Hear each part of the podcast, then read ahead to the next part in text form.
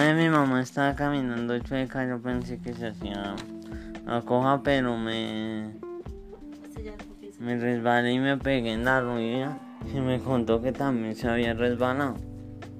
Entonces aprendí a no darme a las personas, a pesar de no saber la realidad.